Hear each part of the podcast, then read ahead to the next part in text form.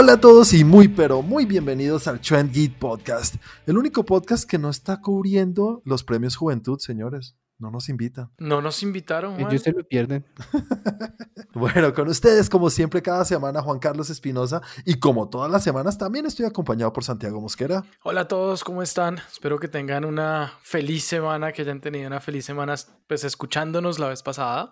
Y a los que llegan por primera vez, pues bienvenidos. Síganos escuchando. Acá estamos para ustedes y trayendo cositas de qué hablar cada semana. Claro que sí, Santi. Y cuéntale a la gente cómo nos pueden encontrar en las redes sociales y también cómo pueden interactuar contigo en las redes sociales. Claro que sí, Juan. Entonces, al canal, con todo lo que tiene que ver de video, todo lo que son videos de explicaciones, reseñas y muchas otras cosas, lo encuentran en youtube.com slash trendgeek. Y en redes sociales estamos en Twitter como arroba trendgeeklab y en Instagram como arroba trendgeek. Y a mí me encuentran como arroba Santiago de Melión. Estoy como cada semana también tenemos con nosotros a Cristian. Hola, hola, muchachos. Estaba pensando que no nos invitaban a los premios Juventud porque yo soy el único joven de este podcast. O sea, puede ser una explicación. Yo no Por sé eso. qué tan joven seas como para llegar a esos premios, Cris. Yo creo que es la única razón por la cual te teníamos acá y como no nos invitaron, no sé qué hacer ahora. Y los tengo advertidos por las redes. De que no sirve tener una persona que no es tan joven para traerla. Cállate, anciano. joven. Cállate. Y no le gusta El Endgame. tiempo ya pasó. Cállate. Cris, recuerda a la gente cómo nos pueden encontrar en Facebook y también cómo te pueden encontrar a ti en las redes sociales. En Facebook nos pueden encontrar como Train Geek tanto en el grupo como en nuestra fanpage. Y a mí me pueden encontrar en Instagram como 41 con W. Bueno, señores, antes de iniciar, recordemos a la gente los temas que vamos a tratar esta semana, que vamos a hablar un poquito del, pues la directora Patty Jenkins de Wonder Woman, habla un poquito de su futuro con el, con el, con la franquicia, una cosa que tiene Netflix que me parece interesante, eso es una, una opción que da Netflix que ha generado un poco de revuelto, eh, un poco unos personajes que van a volver al mundo del Señor de los Anillos. Obviamente tendremos que hablar del boom de la semana, Mulan, Disney Plus, mucho de qué hablar ahí. Eh, parece que Captain Marvel 2 ya tiene su director o directora. Y también una serie nueva de Knight Rider. Uf, no sé, quiero ver qué opinas Santi de eso. Y obviamente sus, sus, sus- uno de sus personajes favoritos que siempre habla, John Wick, tiene un futuro bastante garantizado. Muy bueno, señores, más tarde hablaremos desde eso. Ahorita metámonos con la primera sección de cada semana en la cual quiero que me cuenten qué vieron en la semana en cuanto a películas y series de televisión. Comencemos contigo, Chris. Pues miren que abrí un poco el, el baúl de los recuerdos de series viejas y estuve dándole fuertemente esta semana a una serie que seguramente ustedes vieron, salió del aire hace mucho, que se llama Seinfeld. Seinfeld. Seinfeld, ok. Clásico, una de las mejores series de la televisión, de la historia de la televisión, y no por mí, sino por muchas personas lo dicen así. Sí, estaba ahí dándome una buena dosis para recordar todos esos chistes viejos. Y siguen siendo chistosos. Sí, Lo mejor de Seinfeld es que nunca dicen una mala palabra. no, nunca, pero igual tienen Mm. como ese aspecto tan irreverente. No sí. necesitan, es demasiado inteligente para saber que no necesita una mala palabra para mentarle la madre a alguien. Exactamente. Y va de la mano con el humor de, de Seinfeld, como les conté. ¿Se acuerdan que les hablé Sí. del, del stand-up de él de hace poco? Y es que es eso. No sé cómo lo logra porque hoy en día la mayoría de la comedia es oscura o raunchy, como dicen acá, como para mayores de edad, groserías, cosas que uno dice, "¡Ah!", y eso lo hace reír a uno. Pero no, este es muy inteligente. No, sí, sí, es, es es muy bueno. ¿Qué más les cuento? Entonces estuve dándole fuerte, fuerte, aprovechando que mi, mi localidad salió de cuarentena estricta. Vino un amigo de visita y él no había visto The Boys. No. Uh, te estás preparando entonces para la segunda temporada. Sí, no había visto The Voice y la puso acá y no, nos comimos la serie entera. Pues yo la repetí en un día. The ¿La Voice. voz Kids o la, o la, o la voz de Colombia o la voz de Estados Unidos? La de United Kingdom. La buena, ah, bueno, ok, vale. la de a de veras. Entonces, ¿qué tal le fue a tu amigo y cómo te fue a ti volviendo a vivir The Boys? A ver. Así que es- esa serie es muy buena, en serio. Vi eso y por eso se me hizo eh, de lo que hablaremos los tres. eh, Como que Seth Rogen la está rompiendo muy duro últimamente. Es que él es productor detrás de esa serie, es verdad. Sí. ¿Él es No, productor no. de The Voice? Sí. No sí, sí, sabía. sí. Incluso tiene Sí, un sí. cameo en la serie. No me acuerdo. No, ahora no ¿Cuándo? me acuerdo. Cuando están pasando unas entrevistas en televisión Él sale en el televisor diciendo que va a ser una película donde él va a interpretar a... Pero, ah, pero antes de seguir, toquemos un poquito por encima porque salió un tráiler nuevo, el cual vimos y no, no lo tenemos en los temas de la semana. Pero ¿qué tal les pareció el tráiler? Muy chévere, ¿no? Muy chévere, muy chévere. Además que salió bien completo. Llama mucho la atención. Y dura artico, como dos, Sí. dos minutos y medio, es largo y muestra hartas cosas que más ganas dan de que ya las estrenen y ya falta poco, 4 de septiembre. Incluso si no lo han visto, pueden verlo en nuestra fanpage, ahí aparece. Sí, señor. Y en nuestro grupo también. Translucent se llama. Eso, translúcido. Me, me pareció muy chistoso porque el primer capítulo él lo vio en español y los nombres cambian muchísimo al inglés. ¿Así? Pero Es el, car- el carnicero, ¿no? Butcher es carnicero. Sí, pero Sí, eso es, pero Sí, pero ese sí es. ese está el bien. Por Por ejemplo, a, a Homelander, Homelander. ¿cómo es? Creo que alguna vez se refieren a él como patriota, que vendría siendo como la descripción correcta, pero le dicen muchas otras formas. A A-Train le dicen es como habilidoso, algo así, una vaina súper extraña. No, Eso es muy raro. No, o sea, no, no sé, pero a mí me suena rarísimo. No, no Sí, puedo con es, es rarísimo, es rarísimo. Es Entonces ya después tocó volver al inglés. Pero muy buena, me, me recordó que sigo siendo muy Team Frenchy. es lo mejor eso. Sí, y, y nada, digamos que eso, eso fue lo que vi esta semana. También estuve viendo ahí, más que todo vi películas viejas, nada nuevo. Pues sí, algo nuevo, pero después hablamos de eso los tres. Santi, cuéntame tal estuvo tu semana. Eh, mi semana estuvo, bueno, en temas de película, realmente vi dos películas, una de la que vamos a hablar todos, y eh, la otra vi I Used to Go Here, sí, con Gillian Jacobs. No sé si saben quién es Gillian Jacobs, de Community, Salen Love, la, la monita de Community. Y pues sí, la estuve viendo, interesante, chévere. Sí, una película de esas que si la ponen el domingo a las 4 de la tarde, pues, ¿sabe por qué no verla? Pero de ahí a salirse de, de una rutina o decir algo es que tengo que ir a verla, pues no. ¿Me repites el nombre? Se llama I Used to Go Here.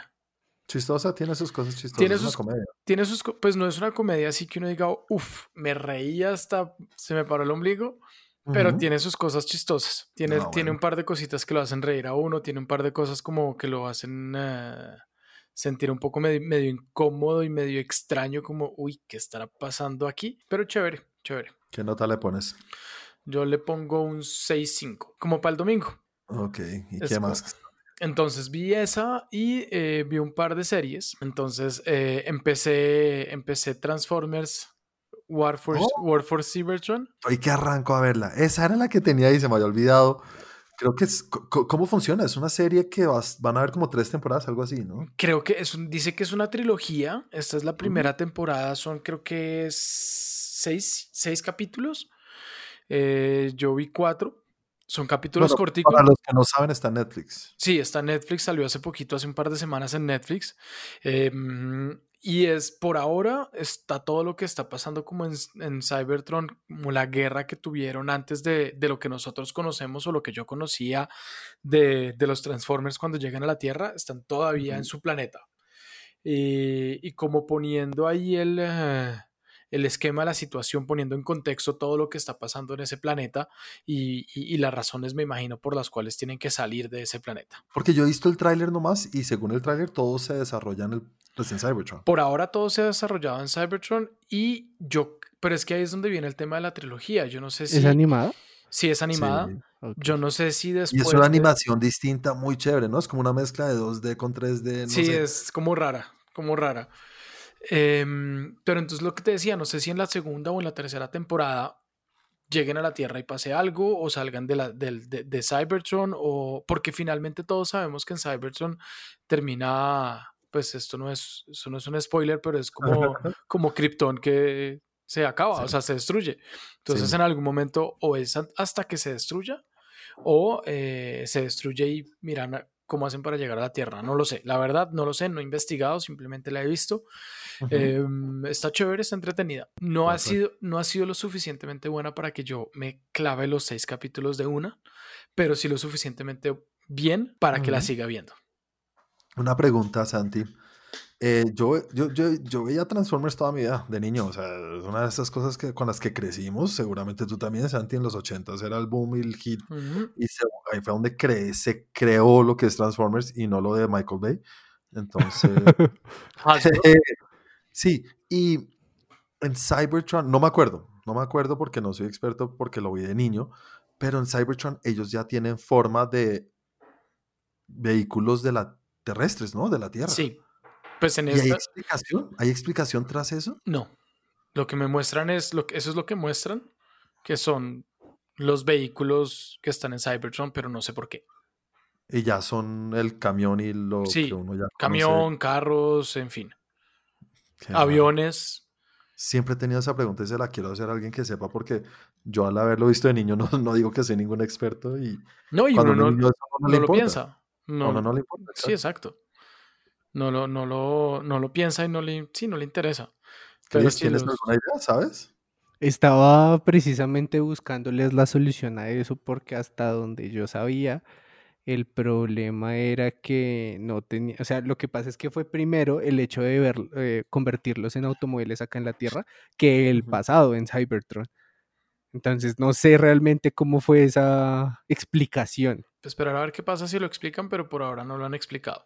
Y por otra parte, vi The Umbrella Academy. Ahí fue donde más pasé tiempo yo. Claro. No, ahí sí se jodió, hombre. Ni, ni se le ocurra decir algo ahorita. Bueno, Santi, por encima, cuéntanos, ¿qué te apare... ¿Ya la terminaste? Sí, 10 capítulos, ¿cómo te fue?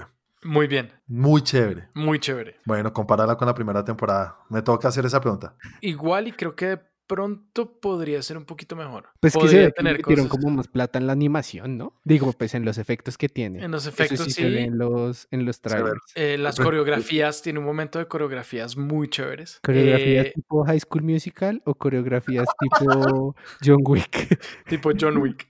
ok. No, las coreografías de las peleas que hay me parecieron muy chéveres. El, eh, el cambio como del, con- del contexto, no, sino como de la época, que pues igual lo vemos en el tráiler, eh, que Sí. ya se van en algún momento a otra época. Entonces ese cambio me parece chévere, el contexto en el que están me parece muy chévere.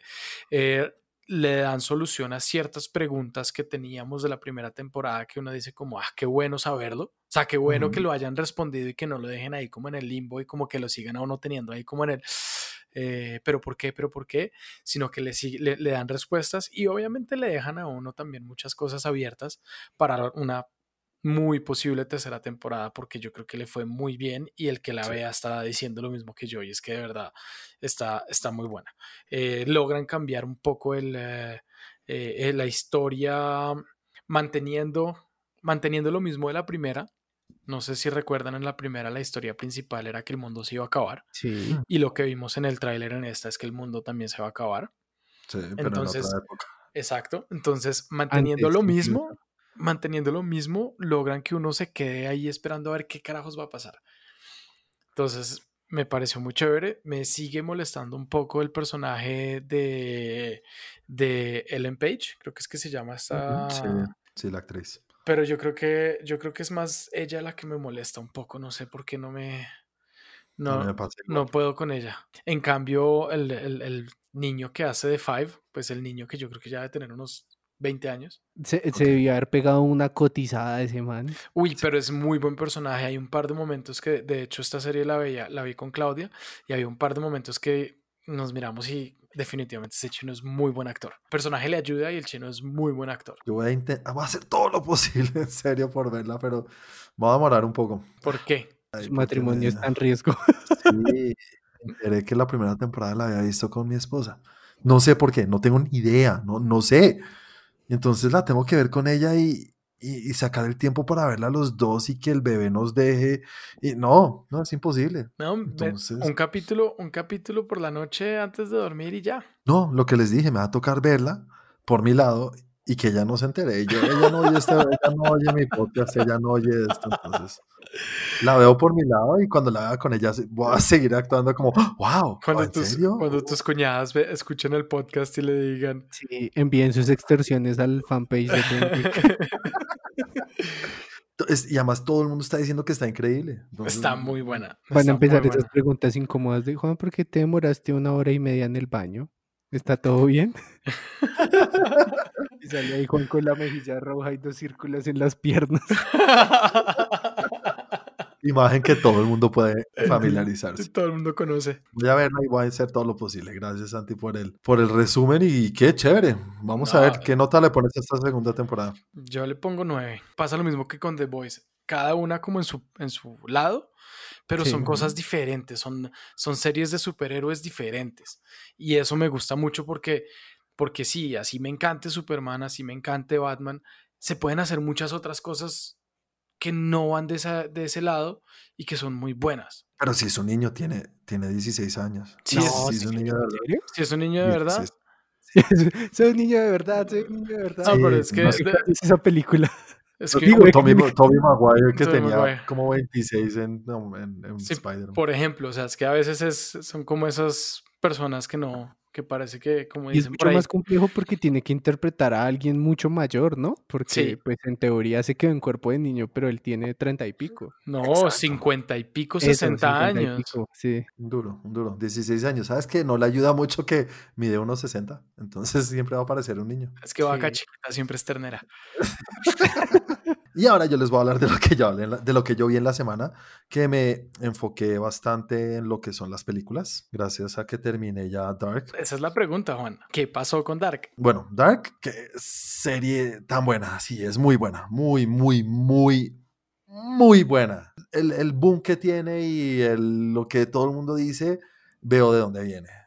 Y sí puede ser de las mejores cosas que he visto. No últimamente, en, en cuanto a series, es de las mejores cosas que he visto, punto final. Él es demasiado inteligente por su bien, Sí. Sí. que, que deja tantas cosas sin responder y he visto muchas entrevistas y muchas cosas a raíz de eso porque como les dije quiero hacer un video explicativo pero no igual a los miles que hay sino algo nuevo y estuve viendo muchas entrevistas de los creadores y ellos mismos aceptan que no le dan explicaciones a esas cosas porque quiero que ustedes las interpreten. A mí me gusta eso, me gusta que, que los directores o que un creador confíe en su público y les dé esa posibilidad, pero lo hacen con muchas cosas que uno dice, no le debiste dar tanta importancia en la serie porque generan uno una, genera, un, genera en uno una, una ansiedad de saber cuál es la respuesta real. No estilo Mul- Mulholland Drive. No, no, no, no, no, no, no. Es entendible toda la película, pero uno quiere una respuesta a eso.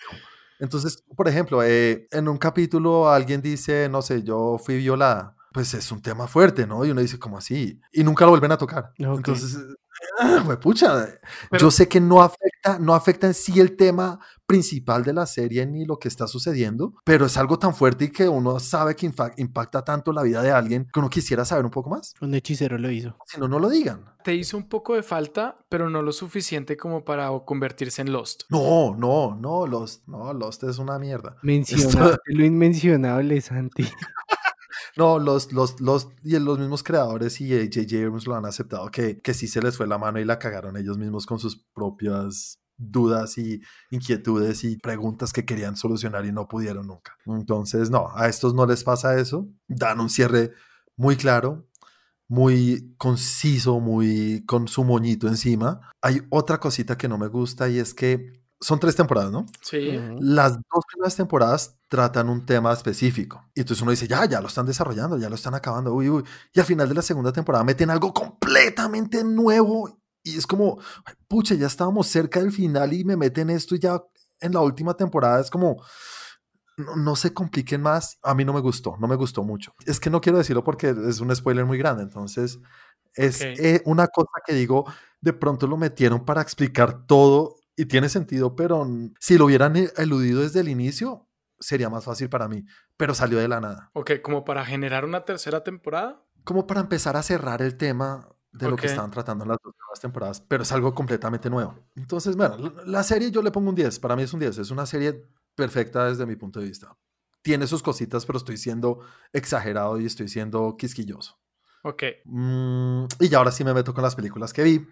Y vi un documental que lo, lo vi en un podcast ahí que yo oigo de vez en cuando y lo recomiendo. Un tipo que sabe mucho de cine y me gustan sus explicaciones y su forma de ver el cine y él ve cine raro. Y habló de un documental que está ahorita en HBO Max que se llama Welcome to Chechnya. Ok. Esto es de las cosas más duras que he visto o más complicadas de ver. ¿En qué sentido? Es, es Contexto, pesadísimo, contexto. es pesadísimo.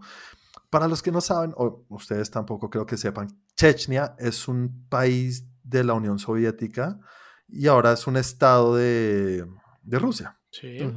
Y está en la parte sur-oeste. Es un espacio que se quedó en el pasado. Es un, es, es un, una- un país que existe bajo sus propias leyes y sus propios reglas y sus propios... Como un territorio independiente.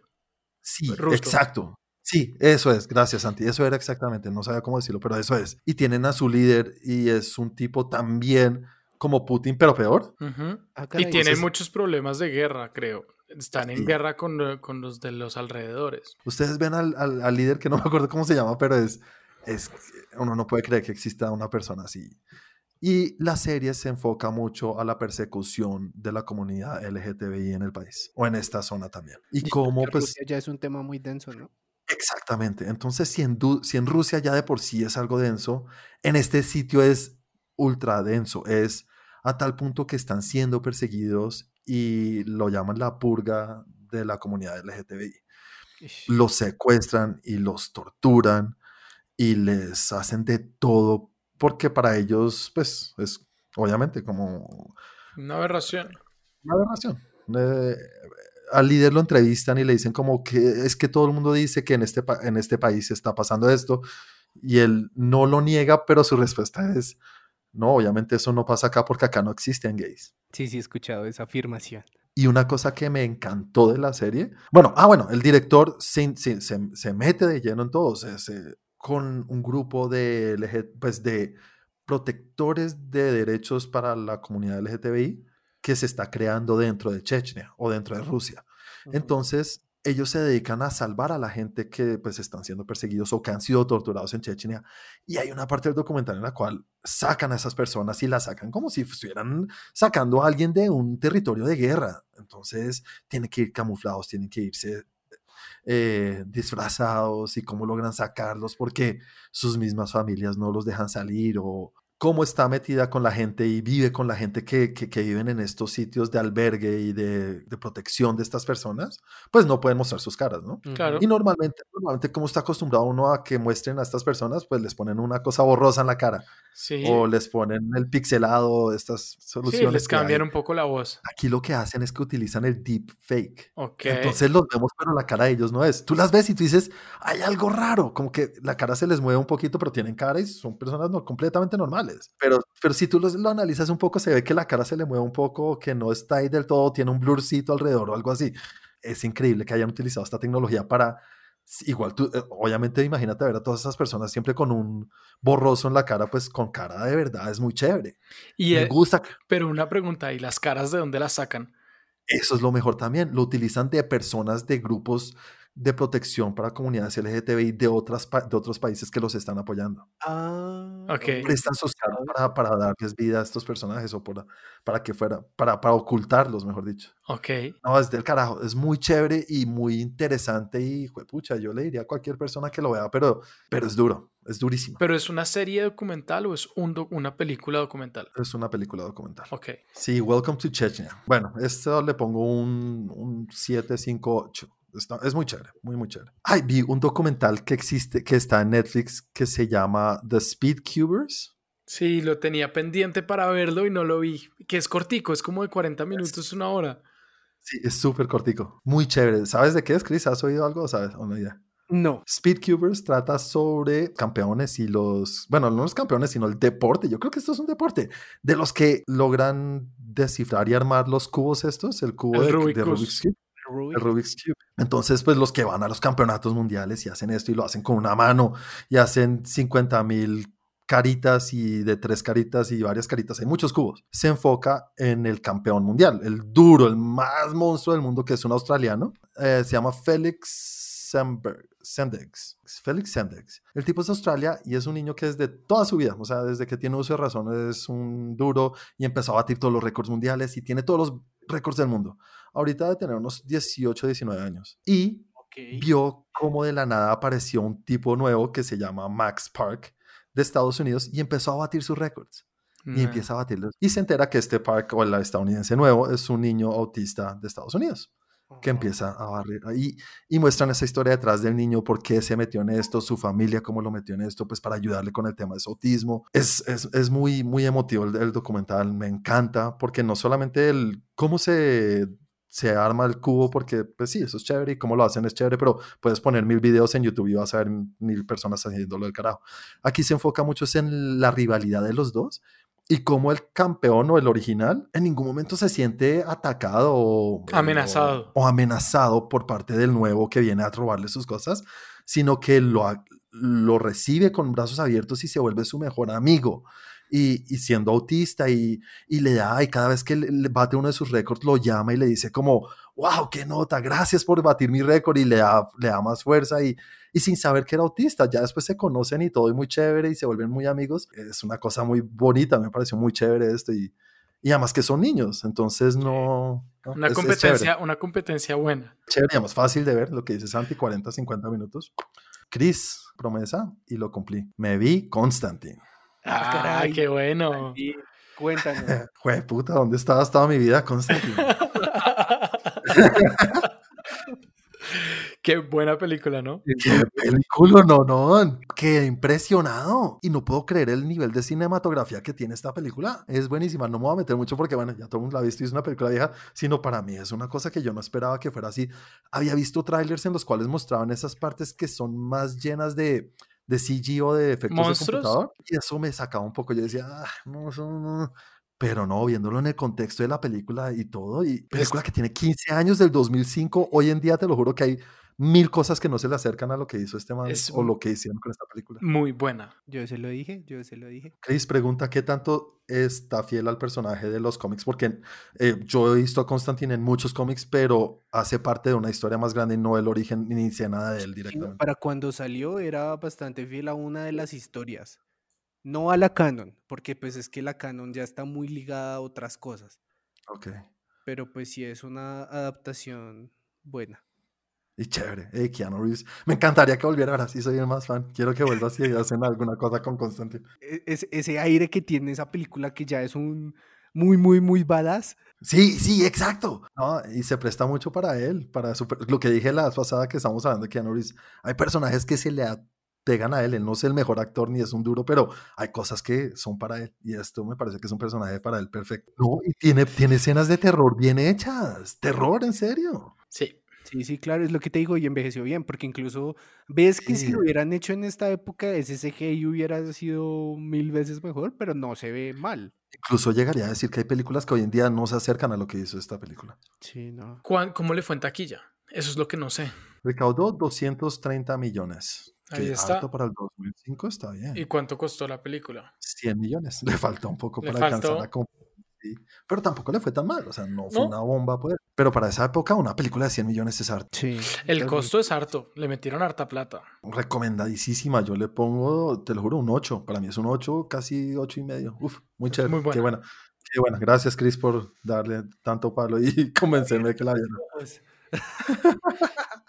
Y nada, señores, ahora sí metámonos en la película que vimos los tres, An American Pickle. Primera película teatral, pues sin ser de teatro, de HBO Max, eh, escrita y protagonizada por dos, por el gran Seth Rogen, que a mí me encanta. Seth Rogen para mí es un actorzazo y, y no solamente de comedia, sino hay muchas películas en las cuales hace muy buen papel. A ver, la primicia de la película está en el tráiler. Es un tipo de 1919 que cae en un Pedazo- No, pues es salmuera, ¿no? No sé si han visto, pero los pepinillos generalmente los, te los venden en salmuera. Sí. Es solamente agua y sal. y cae en uno de esos gigantes en una fábrica de pepinillos o de pickles, como dice la película. Pasa algo y queda ahí atrapado durante 100 años.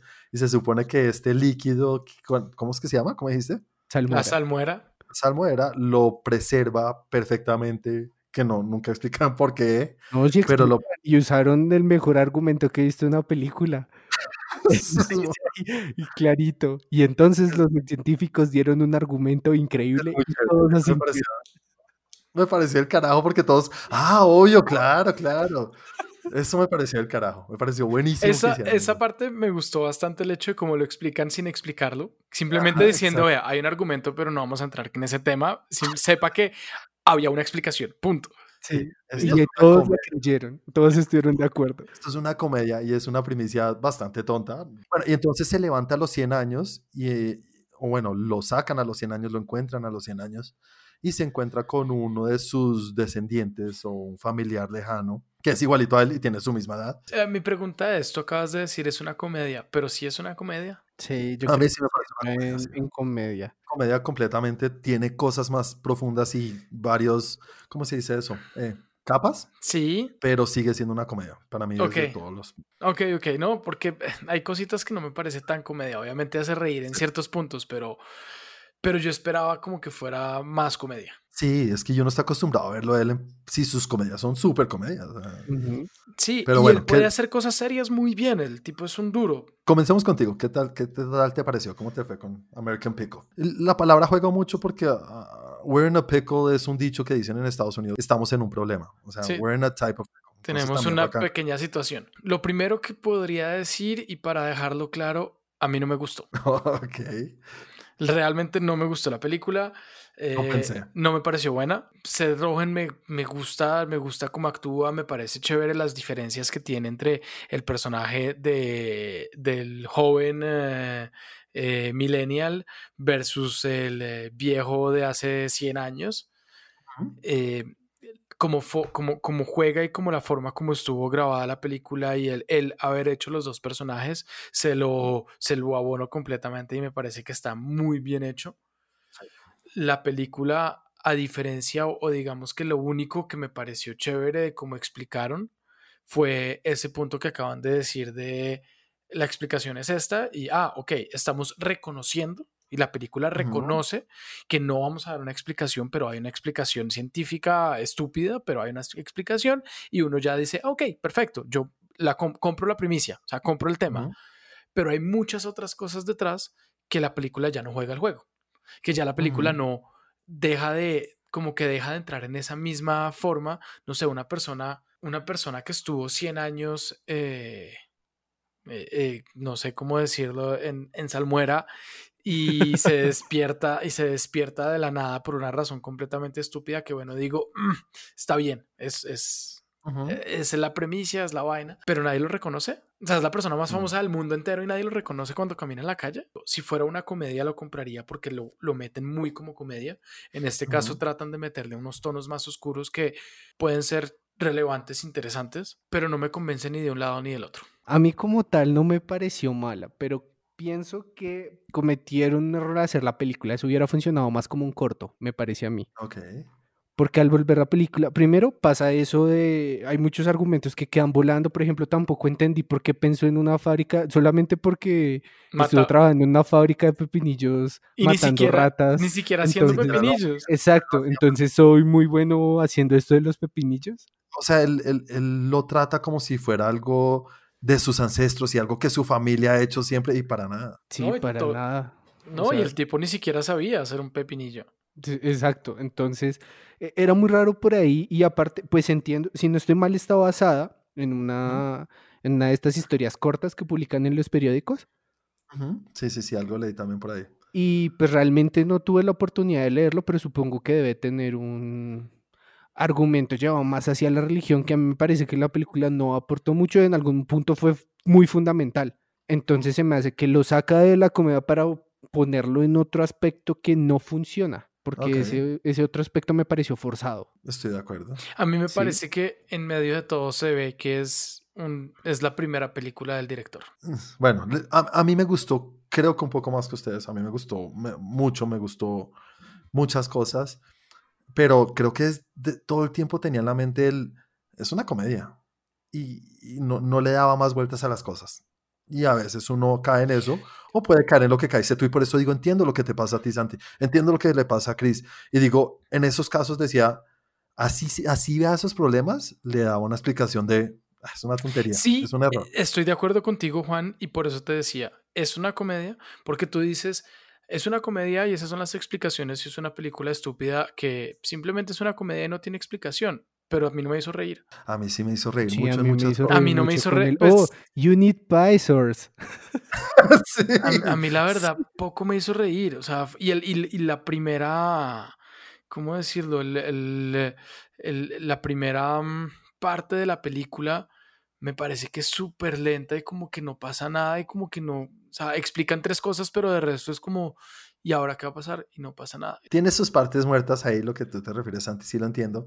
A mí, Sí. a mí me gusta, ¿sabes? El tema de trasfondo, las capas que dije que tenía, el, creo que de pronto es a lo que se refería Santi, y es el- los temas que quiere tocar de la cultura actual y comparándolo Sí. con una cultura antigua, ¿no? La cultura en la que vivimos, en la cual the Sí. cancel culture o la cultura de todo se cancela porque en algún momento hablaste mal en redes sociales, entonces todo el mundo es demonizado por los fans, o ni siquiera los fans, sino por cualquier troll en internet. y pero ese tema me gusta cómo lo tocan, ese tema de cómo hoy en día los influencers y eh, todo el mundo quiere desarrollar una aplicación o todo el mundo quiere montar un podcast o todo el mundo quiere...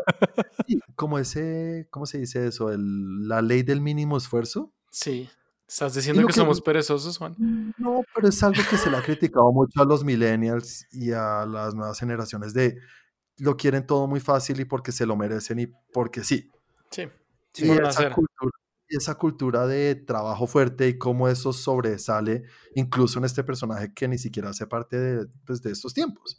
E, eso me gustó, me gustó esa parte, me parece que está bien desarrollada esa historia. Eh, pero sí, el, el, tema principal de lo de las tumbas y eso no, no me gustó, eso, eso no me gustó, me pareció como... No tiene... Ah, sí, muestra un poquito lo que, pues sí, la importancia que hoy se ha perdido en la familia y cómo antes era importante. Ah, lo tiene, pero no es lo que más me gustó de la película. Ahí es donde digo, ahí es donde pienso que le falta el tema de dirección de haberle metido otras, o sea, eh, de pronto lo que dice que es devolverle un corto, quitado escenas, quitado cosas que no iban a colación, explicado cosas que no explicó, o por lo menos haber jugado con el hecho que no las iba a explicar como lo hizo también en la primera, en ese pedacito. Pero, Porque lo que estabas diciendo tú, hoy en día uno eh, decir algo en una red social lo pueden satanizar y se le va a todo el mundo en contra, eh, por un lado, por el otro, pero al mismo tiempo ahí tenía que haber, pienso yo, ahí podía haber jugado con el hecho de, hey, es una persona de 100 años que no vivió lo que estamos viviendo hoy en día. Es una persona que no conoce lo que conocemos hoy en día. Y le habría ido, y siento yo que le habría podido ir mejor a simplemente quemémoslo en la hoguera. Pero es que así somos, esa es la verdad. Aquí la gente no entiende, por más que sea una persona de 100 años, no lo entienden.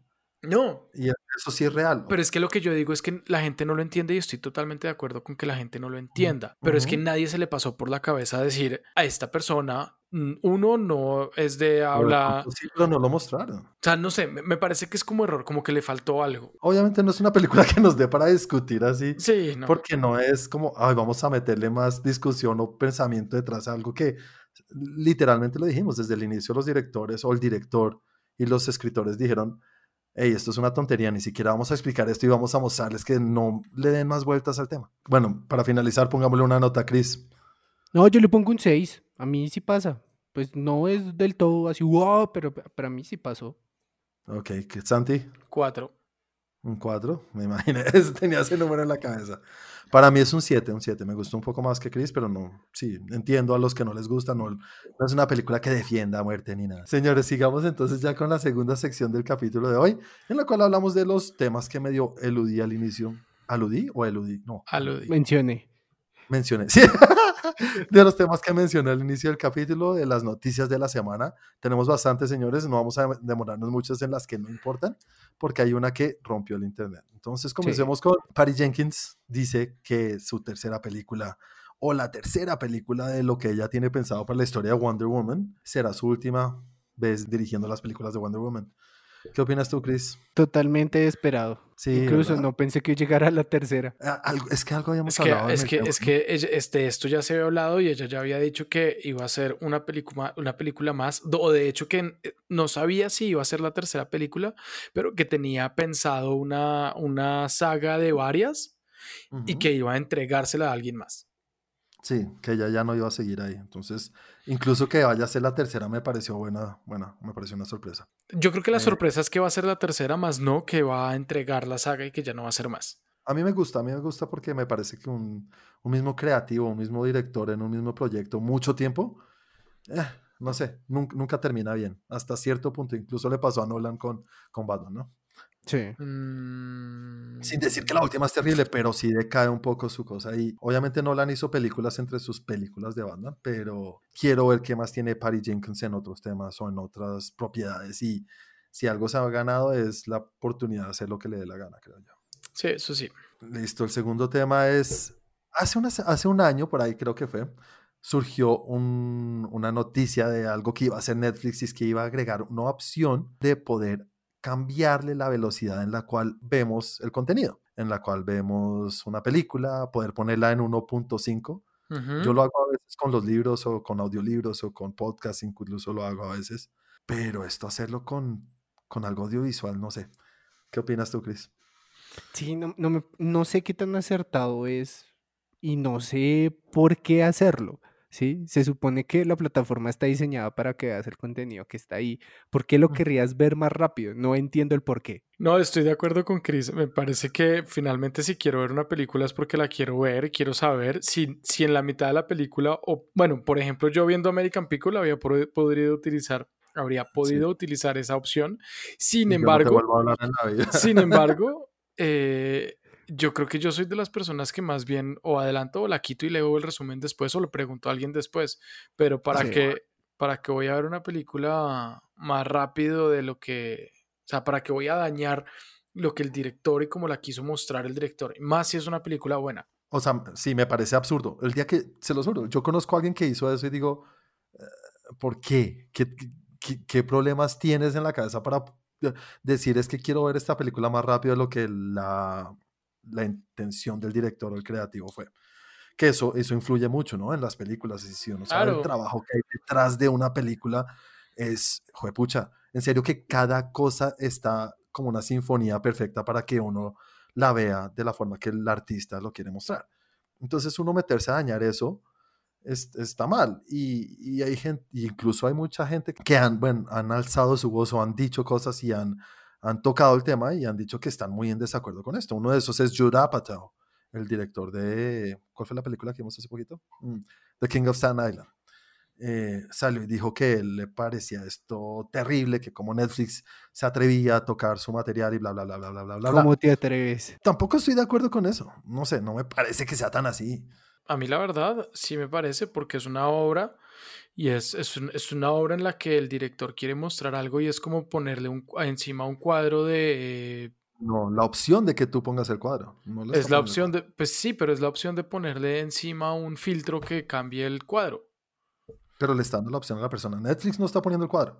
Bueno, lo pone, pero no lo está poniendo encima de la película. ¿sí me entiendes? Pues sí, te entiendo, te, te entiendo, es la opción de, pero sería como ponerle una opción de, no sé, ponerle un filtro al, al cuadro para al que no le gusta, cámbielo. Pero no es algo que ha existido ya desde que tengo uso, desde que existen los televisores, el cambio de color. Yo puedo cambiarle a una película, ponerla en blanco y negro si me diera la gana, o ponerle el saturado, o O ponerla ponerlo todo en 3D morada. si mi televisor es 3D.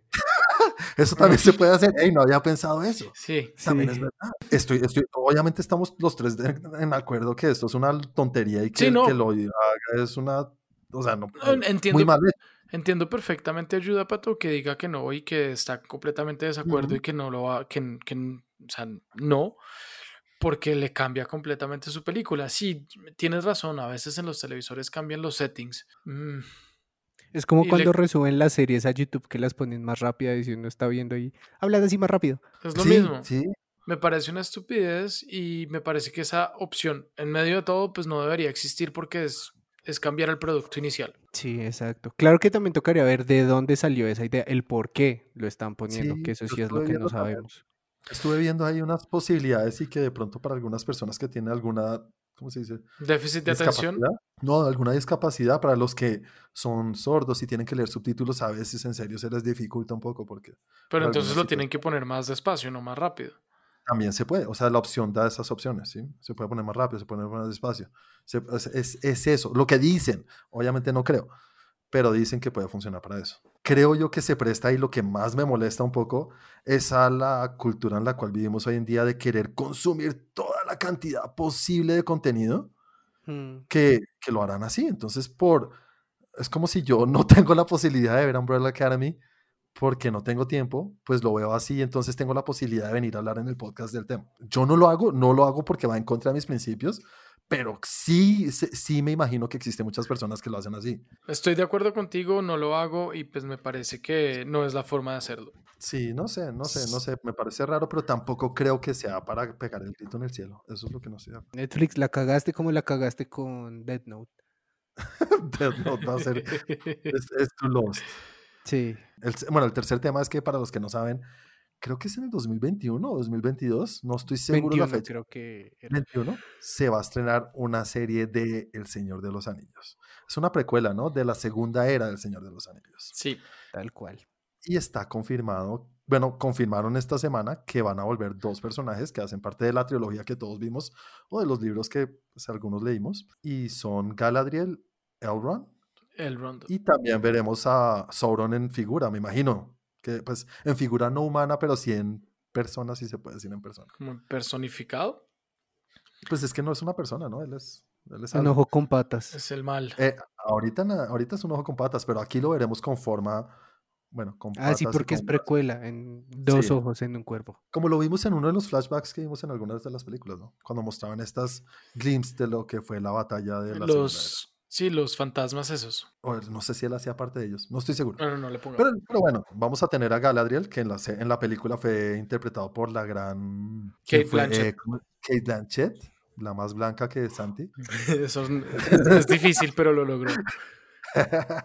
y también Elrond al señor Smith, Hugo Weaving. Hugo Weaving. Bueno, primero que todo, ¿qué tanto los motiva? ¿Qué tanto te motiva a ti, Chris, esta serie? Pues la verdad, no sé, estamos llegando ahí al error de vamos a exprimir esta saga hasta lo más que nos dé. No sé, puede que salga algo muy bueno, eso depende del tipo de historias que tengan que empezar a, a escribir y esto. Siento que va muy de la mano el contenido, pero ya me parece que están llegando a los límites de eso. Es como si hicieran lo mismo con Harry Potter. ¿Tú qué tan fan eres de, del Señor de los Anillos, Chris? ¿Tú que eres Pues- tan metido en todo este tema? Yo pensé que tú eras el fan más grande, pues. No, de por sí yo vi El Señor de los Anillos mucho tiempo después de que salieron, incluso las vi las tres un día así seguido y no pude dormir. Fue mucha información para mi cabeza. Pero no, es, o sea, me parece que es muy buena toda la saga, pero ¿qué es lo que sucede con este tipo de cosas? Que dependiendo de que tan bien o mal se haga, pueden dañar los personajes que ya tú ya tienes en el inconsciente.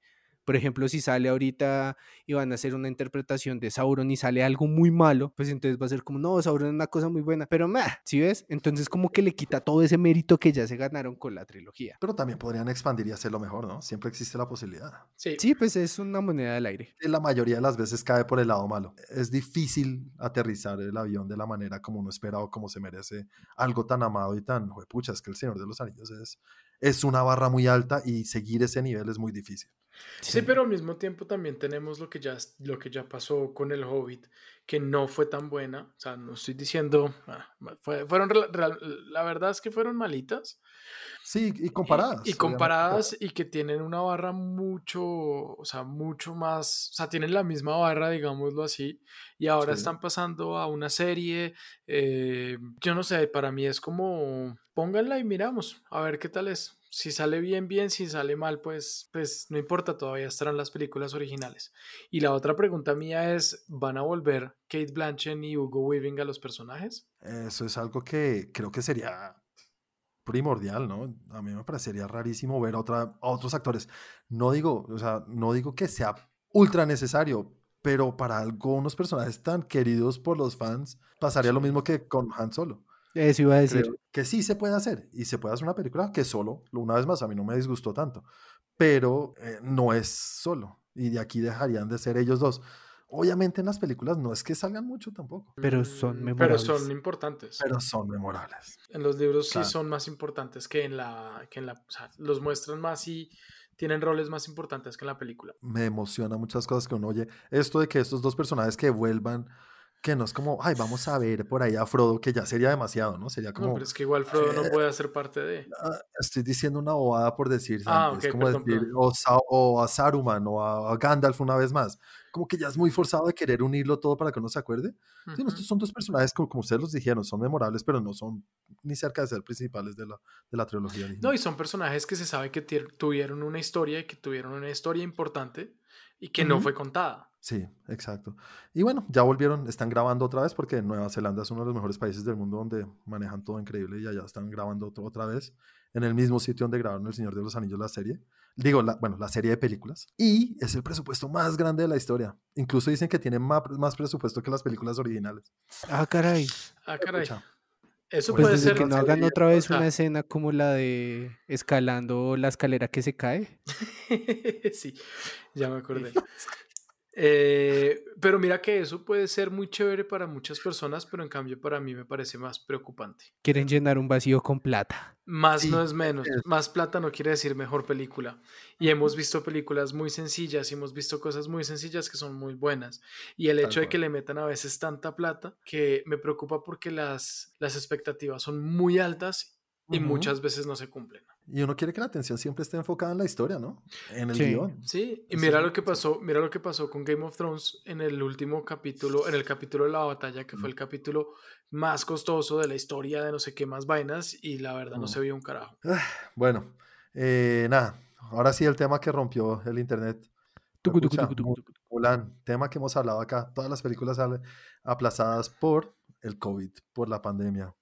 Y lo hemos dicho, que si existía la posibilidad de que estas películas de, de blockbuster o de presupuesto altísimo las, las mandaran a Disney Plus a una plataforma de streaming o incluso a VOD. Y yo decía todo el tiempo que no. O sea, algo como Black Widow o Mulan, en la vida hubiera dicho que sí, pero güey, puta, una cosa más que el 2020 nos trae. Creo Vamos que tengo que revisar varios capítulos porque siento que hay una apuesta contigo con algo respecto a eso. Y si ya la gané, No, no sé si con Mulan. Eh, Mulan va para eh, Disney Plus el 4 de septiembre, ¿no? El mismo día que se estrena The Voice. Y varias películas y otras cosas. Fue pucha, hay muchas cosas ahorita en septiembre para mi cumpleaños. Y una cosa también interesante es que le van a agregar un, un gasto adicional, o sea, algo que uno tiene que pagar extra. Si ya estás inscrito en Disney Plus, tienes que pagar 30 dólares más para poder verla. Eh, uf, ha- habla tú primero, Santi. ¿Qué opinas de este tema de Mulan? Me parece muy difícil hablar del tema porque entiendo perfectamente de dónde viene la situación, entiendo perfectamente qué es lo que quieren hacer, pero que se van a ir de cabeza. Empezando porque Disney Plus en este momento no está llegando a todas partes. Pero echemos números. Tus Digamos. son cuatro, cuatro son sí, pero un poquito más complicado. En este momento Disney dicen que tiene 60 millones de suscriptores. A 30 dólares la película. Uy, espérate un segundo. Tiene un presupuesto de 200 millones. Ah, caray. Ja, Entonces, ¿cuánto tendría que hacer si sacamos la parte de los cinemas? Porque obviamente no tienen que darle esa parte de los cinemas, sino que tienen que hacer para, re- para ganar plata, 400. 400 para quedar en, en- en, eh, en punto de equilibrio. 400 millones de dólares tendrían que hacer para quedar en punto de equilibrio. ¿Me dices que son cuántos suscriptores tiene? 60 millones. Listo, 60 millones, con que el 30% de eso, O sea, 20 millones de suscriptores compren la película. es que 20 millones me parece muchísimo. Si lo hacen con 10 millones, se harían 300 millones, si no estoy mal, ¿no? yo creo que estaría más cerca de ahí y de pronto, diga- seamos, seamos un poco como suaves con Disney, digamos que el 300 millones contando la publicidad. ¿Será que llegan a 300 millones? Mm, Es muy difícil, Yo ¿no? no creo. 10 millones de suscriptores que, digamos, los que están ahorita suscritos son 60, mi- es harto, ¿no? Es, son Pues, eh, altísimo. Si el 30% de los 60 millones de suscriptores compran la película, estarían recibiendo 540 millones de dólares. Es un huevo, ahí ya estarían Hmm. bastante por encima del presupuesto y, Y si llega a funcionar así, Disney no te vuelve a sacar una película en sí. y, las, y los otros y las otras productoras, créeme que no están tapándose los ojos y los oídos, Sí. están parando bolas a ver cómo les va. Pero yo ahí es donde digo yo, ese 30% me parece alto. A mí me parece que tiene que ser un 10%, como dijo Chris de pronto. No, un 10% no. 10 ¿15? millones de, de suscriptores. 10 millones. de 300 millones de dólares. Es difícil, es difícil. Y lo que más me preocupa es lo que dice también Chris, que esto va a cambiar todo, ¿no? Va a mandar a los cinemas a la mierda. Obviamente esta película también tiene la opción, creo que van a, van a presentarla en unos países donde Sí. ya abrieron los cinemas y van a estar aquí Disponible. disponible para verla en cine en esos países. El Spanglish los está matando, muchachos. Sí, hijo de Sí. pucha, qué pereza. Pues igual con, con esto, esto se veía, porque es como el meme este de Phineas y Ferb. Qué Ujú. inesperado, pero el ornitorrinco y por inesperado es completamente esperado. Yo les dije que iba a llegar a pasar en un momento. Ahora, cabe aclarar que a esto toca sumarle que también está el anuncio que Disney Plus eh, va a estar en Latinoamérica para noviembre. Pero ahí también tengo otra pregunta. Eh, hablándolo en pesos colombianos, quiere decir que tendría una familia que pagar 100 mil pesos de más. Hijo de pucha. 30 dólares para una familia en Estados Unidos no es mucho. 100 mil ni pesos. una familia. Chris si tiene, Chris solo en la casa le tocaría pagar 100 mil pesos. 100 mil pesos. Pero yo creo que ahí también entraría el tipo de, bueno, si la vamos a ver acá, invito a dos amigos, o a tres, o a seis. Obvio. Eso, eso es lo que sí. Si eso es- podemos. por eso es el precio tan alto de 30 dólares. Si podemos, porque en este momento igual seguimos en... eh, ¿Será que sí podemos invitar personas a la casa para que la vean? Me parece que es difícil que recauden tanto y yo no los pagaría. Sí, Tú que tienes Disney, tienes el cable hasta allá, Santi, no los vas a pagar. No, no los pagaría. Sí, ah, no, bueno, hay otra cosa, hay otra cosa. ¿Cuánto, ¿Cuánta piratería habría de esto? Porque en el momento en el que salga en, eh, en el momento en el que salga en una pantalla de televisión o en una pantalla de computador, se puede ripear y se puede sacar por otras partes.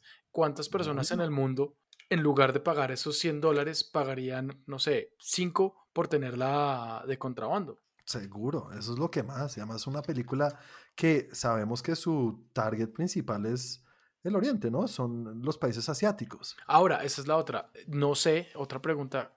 No sé si Disney Plus ya está en, eh, en, eh, en Asia y ya está en China.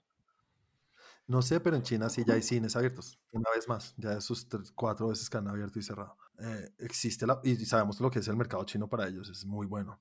Entonces, esta es una película que a la vez que se presta para que la muestren allá, si es que los cines están abiertos, como digo que no estoy seguro, pero creo que sí, pero también para la piratería asiática, que es la más fuerte desde todo punto de vista. Exacto. Nada, como siempre decimos, esperar a ver qué pasa. Mm, ya tenemos directora para la segunda entrega de Captain Marvel, que es una directora que no tiene mucho bagaje, creo que tiene una peliculeta por ahí. Ahorita está trabajando, o pues ya ahí terminó para que se estrenara el reboot o la nueva versión de Candyman. Candyman.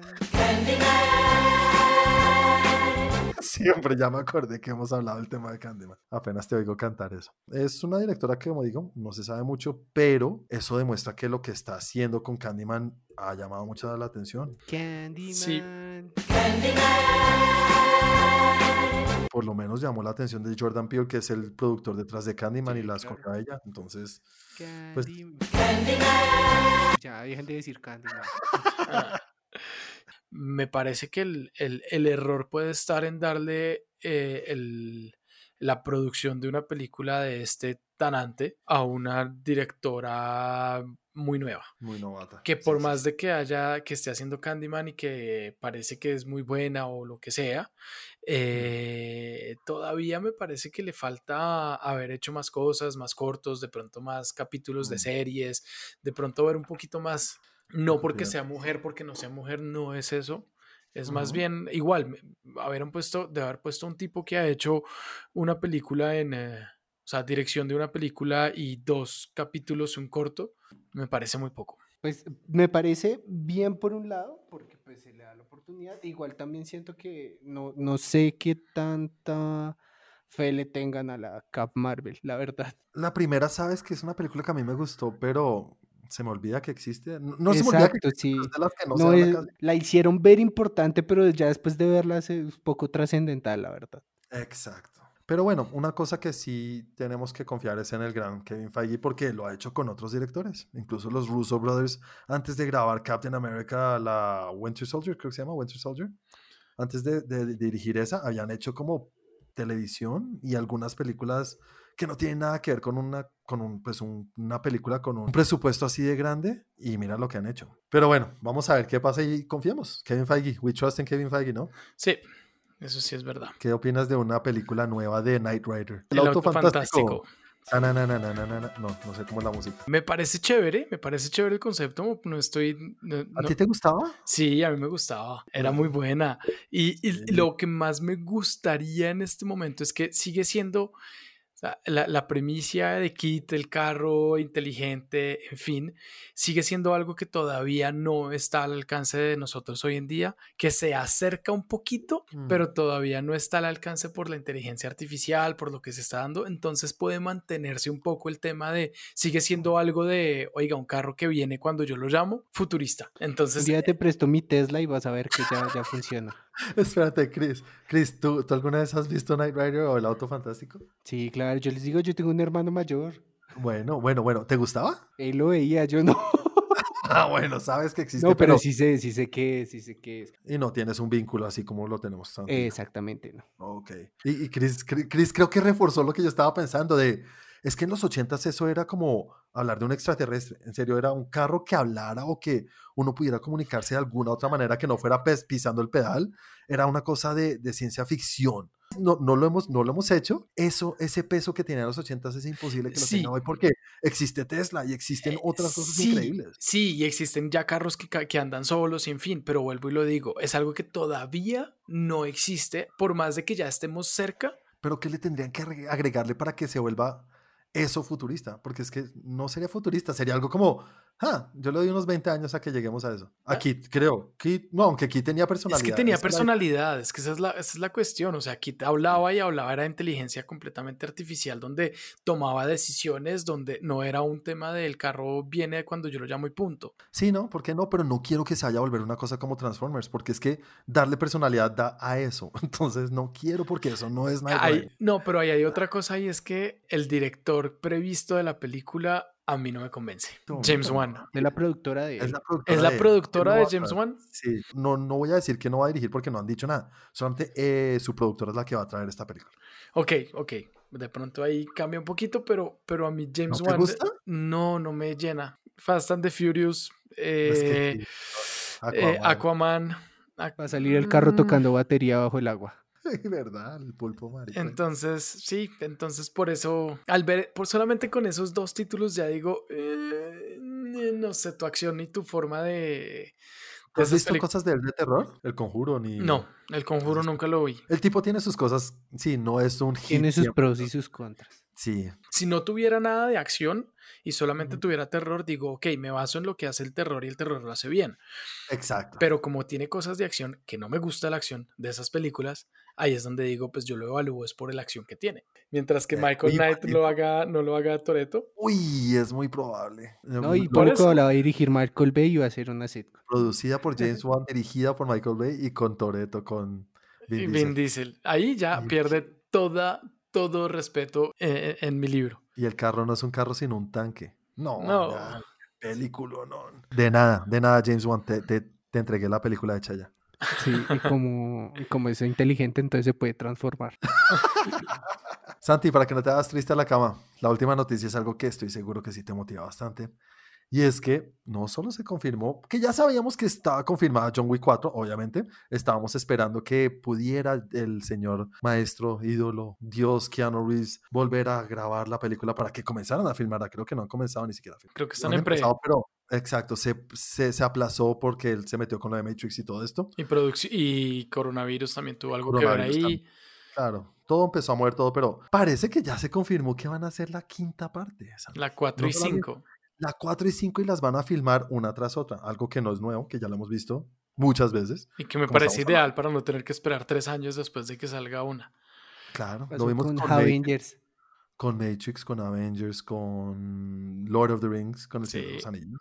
Muchas veces lo hemos visto. La razón por la cual lo graban una tras otra, sabemos que es por ahorrarse di- dinero, ¿Y tiempo? tiempo, y no les vuelve a pasar esto con Keanu Reeves, sino lo tienen atado para hacer dos películas de una. Todo, se les facilita todo. Y además que estas películas son, son una mina de oro. La primera película costó 20 millones y esa hizo 85 millones, creo que fue. Eso es eh, mucha ganancia. Es mucha ganancia. Entonces la segunda dijeron, eh, como que le fue bien, agreguémosle otros 10 millones, 30 millones, pero esta hizo 127 millones de, de ganancia. Pues pucha, casi seis veces más de lo que costó. Y la tercera, entonces metámosle un poquito más, no se fueron muchos, 50 millones no más, y esa hizo 300 algo millones en la taquilla. Pues claro, por eso dicen, ¿cuántas quieren hacer, papito? Y tienen toda la plata. Tienen toda la plata. Y lo que me gusta, lo que me gusta es que si son cuatro y cinco seguidas, la historia es continua. Ya sabemos que hay un hilo conductor, ya sabemos que tienen algo que ver la una con la otra y que no va a ser como hicimos la cuatro y, y ahora qué hacemos. Ahora se- hagamos otra cosa, miremos a ver de dónde sacamos historia, sino que las historias van ligadas y ya y, y pues tiene un hilo conductor que lo hemos dicho muchas veces que son cosas importantes cuando uno tiene una secuela. Así sea un plan, pero acá ya tienen es dos guiones listos. Me Buenísimo. parece la mejor noticia del día. Tú que no eres, Oye. no eres el más fan, ¿verdad? Sí, a mí me parece que está perfecto. Me parece que, y aparte siento que funciona para cómo va en estos momentos la, la trama de las películas. Parece que es perfecto porque según cómo va la trama de las películas, ahorita se va a armar la chupame el culo, literalmente. Y me parece que, que la saquen precisamente así, le da como el conductor. Siento que las van a sacar muy como continuará al estilo las últimas dos películas de Harry Potter. Eh, sí, tal, tal cual. Y también hicieron lo mismo, las grabaron una tras otra. Exactamente. Y me parece que funcionaría al pelo. Aparte de los números y por qué lo están haciendo, lo entiendo completamente. Pero para mí sí ha ido decayendo. Incluso la 2 me gustó más que la 3. Sí, la 3 no es la mejor, pero me parece que son salvables. Sí, sí, no, no, no sin decir Son que son malas. buenas. Son, todas son buenas, pero no es la que más me gusta la 3. Entonces, No, aparte el perro ya va a estar más entrenado. No, yo, yo estoy vuelto loco ahí nada más de ver a ese perro en la carnicería. esos perros muerden huevas, solo muerden huevas. A los Pues, manes no necesitan nada más. Eso es lo que le enseñó a Halle Berry. Algo le quedó de Gato. Y bueno, señores, llegamos a la última sección en la cual hablamos de que no es flashback, ya no es flashback, hablas de algo que nos gusta. Y esta semana vamos a hablar de las mejores o las películas favoritas de cada uno del señor Steven Spielberg. Películas dirigidas por él, nada de producción, y es que tiene mil cosas. Ese señor es dueño Sí. de Hollywood. Sí, ese señor tiene demasiado. ¿Qué dijo la gente en las redes sociales o en nuestro grupo de Facebook, Chris? Pues la gente en el grupo de Facebook votó que su película favorita de El Maestro es La lista de Schindler. Y entiendo de dónde viene. Sí. Creo que para mí es su mejor, no sé si mi favorita no lo es. Así sea spoiler. Uy, spoiler de lo que voy a decir, pero no, no es mi favorita. Para mí tampoco es mi favorita. Es muy buena. Puede que esté mejor hecha y que sea mejor película que mi favorita, pero Mm. no es mi favorita. Chris, cuéntanos, comencemos contigo. ¿Y cuál es tu película favorita? Pues que te dijera, lo que pasa es que sí marcó bastante de lo que sé de, de- de cine, entonces pues sí, hay- sí hay un cariño, pero no sé hasta qué punto es así como, ah, pero sí, ahí poniéndolo, mi película favorita de él es Poltergeist. Polter, uy, inesperadísimo. Ni siquiera la pusiste en la lista cuando pusiste las películas. O sea, es que tiene películas ya muy taquilleras y muy conocidas, nada más la saga Indiana Jones, sé que toda mi familia es fan de esa saga, a mí me gusta mucho porque crecí viendo esas películas, pero sí a mí me gustó más Poltergeist. Sí, bueno, uy, no. pero necesito que elijas otra porque no es dirigida por él. Sí, el ya es también, eso, eso lo descubrí. Pues dentro de la lista pusimos dos, cuatro, cinco, cinco y la opción de otras seis, porque pues sabíamos que estaba la saga de Jurassic Park y la de Indiana Jones, pero yo creo que Rescatando al Soldado Ryan. Película, no, no, no, no, no, no. Es muy Sí, buena. siempre me, me encantan los dramas bélicos. Ah, difícil de ver, dura de Y ver. hay Es gente que pesada. me rechaza por eso. porque Es que solamente ver el inicio, la toma de la playa y eso. sí, terror, en claro. Normandía. ugh. Es, duro, es es fuerte, duro. es bien fuerte esa película. Es muy buena. Muy, muy buena. Que no ganó Oscar porque temas de campaña, pero se lo merecía. Bueno, Santi, cuéntame tú. Para mí va más hacia el corazón y hacia mi infancia. Y pues para mí es Jurassic Park. Jurassic Park, tu culo parqueado. Muy bien, sí. Ni no, ni no, ni, Sí, ni no, ni no, Es, ni es de esas películas que por los efectos, por los dinosaurios, marcó mi infancia. Y marcó, marcó mi vida en ese momento más que cualquier otra, así las otras sean mejores. Obviamente, bueno, está también, está también Tiburón, Jaws, que, que también me marcó pues, de otra manera porque me hizo dar mucho miedo. O sea, la entiendo, me parece muy bien, está muy bien hecha, me parece muy chévere, pero sé que en algún momento se arrepintieron de haberla hecho porque la gente le cogió mucha más fobia de la que ya le tenían a los tiburones y los tiburones no son malos. Entonces, eh, por ese lado, por, por Excepto ese, ese tiburón, ese e- sí era malo. ese sí era malo. Pero, Steve, creo que se llama. Ah, no, Bruce. Bruce, pero, pero mm, me gusta mucho, la película realmente me gusta mucho, pero no se compara con lo, con lo que decíamos, el sentimiento de cuando uno ve ese primer dinosaurio, el sentimiento de verlos, el sentimiento de lo que hizo esa película en, en su momento, que sí cambió eh, muchas cosas y, y la felicidad de ver algo que tan realista de lo que todo niño sueña y todo niño juega con dinosaurios y todos llevamos un rosa en nosotros. Es, es, es, es lo que realmente me marcó y es lo que yo digo, por eso es mi película favorita de él. Para mí, Steven Spielberg es el mejor director de todos los tiempos. Lo digo desde mi punto de vista y lo que yo he disfrutado de sus películas y lo que he visto que ha hecho para el cine o para el mundo cinematográfico, porque él prácticamente es el creador del blockbuster. Eso al lado de George Lucas, que pues son muy También. amigos y son de la misma camada y lo lograron entre los dos con Jaws y con lo que es Star Wars. Pero este tipo ha hecho de todo, ¿no? Es de estos que no solamente se queda en la acción, sino que ha, ha hecho acción, ha hecho drama, ha hecho películas de... de- De niños, ha hecho películas históricas, ha hecho películas animadas, ha hecho, ha hecho de todo. que sí, que no todo es un hit. Últimamente no es tampoco el que mejor le va, pero nadie puede hablar mal de él, en serio. Mi película favorita de él es Jurassic Park también, muy bien. Muy bien, muy bien, Juanito, muy Ay, bien. agárrense la mano. Por un momento pensé que ibas a decir eh, tiburón. Estaba entre las dos. Es tal que cual. para mí también estaba entre las dos. no solo me generaron terror por un susto en la pantalla o como el exorcista, algo fuerte, sino porque, puta, esto nos puede pasar a cualquiera. Incluso yo, cuando chiquito o hasta hace poco, si yo estoy en la playa y pienso en cosas que vi en esa película, me da miedo. Sí, aunque no debería Qué ser así. están. Incluso cuando niño en una piscina me daba miedo pensar en cosas de un tiburón. Pero no debería ser así porque los tiburones no, hacen as- no son así. Igual que los dinosaurios tampoco, es que también, el muy malo. Sí, no, pero eso fue después que los volvieron así de malos. Ni los extraterrestres. Ellos son malos. encuentros, encuentros cercanos Encuentros- también. Es, es- sí. Sí, pero, Ah, pero No, yo, yo creo sigo que diciendo que él sí que dirigió tú- Poltergeist. yo, No la yo- dirigió. no la dirigió. Yo creo que si tú le preguntas Sí a mi papá, mi papá se iría más por un encuentro cercanos porque para él eso sí lo marcó la vida. Sí. Porque él sí vio cuando salió esa película y, sí lo marcó. O sea, yo la vi, la vi después y, y obviamente es una gran, gran, gran película, pero Mm. no me marcó de la misma manera que lo marca uno los dinosaurios. Es que creo que fue algo muy especial en ese momento. Eh, Esas son de las pocas idas al cine que me acuerdo, no perfectamente, pero lo tengo muy claro en mi mente de cómo fue y qué fue lo que sentí y vi cuando, cuando vi esa película, lo que experimenté. Si tuviera que compararlo, lo compararía con montarse en una montaña rusa. La gente gritaba, pucha, como si en serio creían que eso se les iba a comer de la pantalla. Sí. Aparte que fue la primera vez que se, se mostró esa grandiosa toma del acercamiento mientras sale el zoom. Creo que muchas personas lo pueden hacer, pero no es tan fácil de hacer. Sí, yo me acuerdo la primera vez que vimos ese, ese es un brontosaurio, es el que separan las dos Sí. patas, el primero que muestran. Sí. esa escena yo, yo, yo la veía y la volví a ver y yo decía, pero ¿cómo hicieron eso? Eso es real. Y los, los velociraptors también eran muy chéveres, pero sí, el momento, el momento especial es cuando uno ve el brontosaurio. Que es cuando lo ven los mismos actores. Ajá. Muchas gracias, Steven Spielberg. Y qué buena respuesta, señores. Eh, Chris, Sí la dirigió.